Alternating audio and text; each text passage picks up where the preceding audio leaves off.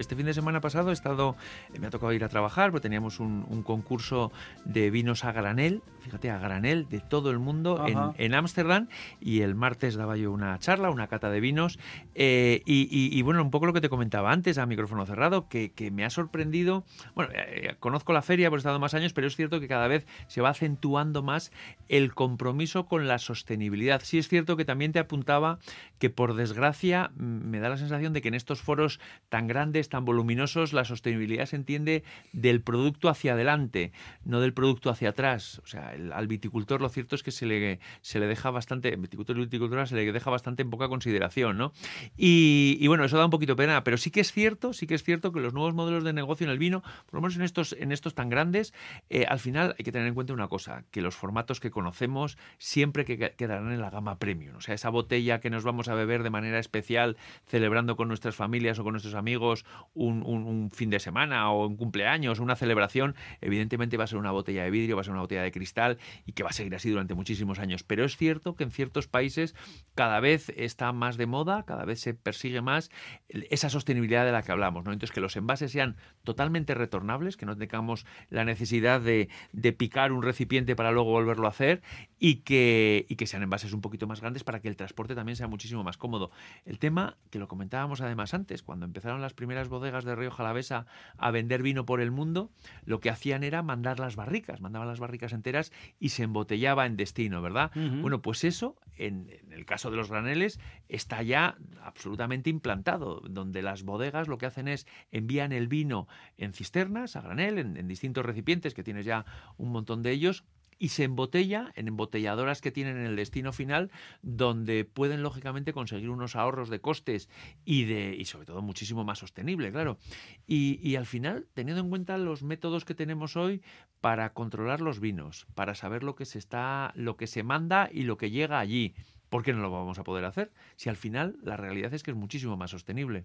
O sea, eso lo que habéis visto, eh, de alguna manera ya no es, no es que sea algo piloto, sino que se está haciendo. No, no, o sea, eh, te contaba el caso de, una bodega, con Toro, es cierto que es una macrobodega que tiene la producción como dos veces y pico Ribera del Duero, eh, que tiene una planta de, embotellado en el sur, esta están, están en, Chile, y tiene una planta de, de embotellado en el sur del Reino Unido, donde mandan 1.500 contenedores al año con 27.000 litros cada uno de ellos.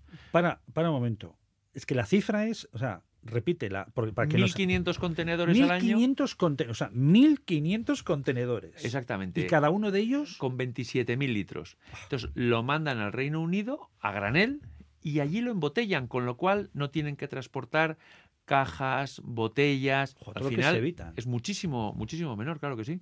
Bueno, estamos hablando en ese concepto a granel. ¿eh? Sí, exactamente. Sí, pero, pero también, te, también te lo comentaba que, he estado con, productores de vinos, evidentemente no de denominaciones de origen, pues como puede ser el caso de Rioja, que no, te permiten el, embotellado en Backing Boss, pero estaba hablando con, distribuidores de vinos, sobre todo para países del norte de Europa, Dinamarca, Suecia, eh, que, me están comentando que las, las ventas de sus vinos, de vinos, eh, a ver, no, no, no con denominación de origen, pero sí de, de una calidad aceptable, están ya casi casi al 50% entre vino embotellado y vino en Backing Boss. Evidentemente no los Backing Boss que tenemos aquí asociados de 15 litros, que eran los típicos que comprábamos en Río Jalavesa, ah. más pequeños, envases más pequeños, pero eso sí, totalmente reciclables y de una manera mucho más cómoda. Mm. Al final, tenemos que darle una vuelta a todo eso. Te hablaba también del tema de los desalcoholizados. Hace 15, 20 años hablábamos de los vinos con 11, 12 grados y ya era suficiente y estaba bien. Llegan modelos nuevos en cuanto a la elaboración, en cuanto a lo que buscábamos en un vino y nos hemos subido hasta 13, 14, 15 grados tranquilamente. Y ahora y ahora el mercado nos demanda bajar el alcohol. Nos, demanda bajar el alcohol tanto que ya empiezan a verse, evidentemente las calidades todavía no son, no son, no son buenas, pero, pero evidentemente esto irá mejorando el tema de los vinos sin alcohol. Total o parcialmente, ¿no? Al final son, son nuevos modelos de consumo que van a incidir sin ninguna duda en nuestras zonas de producción, claro y cuanto antes eh, nos demos cuenta o nos podamos preparar. Yo creo que sobre todo lo que, lo que deberíamos hacer es, en nuestra gama de vinos básicos debemos tenerlo en cuenta. El tema del vino en lata. Hay una denominación de origen de Euskadi ya que, que en botella en lata, que es el Arabaco Chacoliña. al ser una denominación tan pequeña, y no nos vamos a engañar, al tener un gerente tan, tan echado para adelante, porque al final, no, ah, ese es el sí, sí, pero también Mariano, también Mariano, ese es el presidente.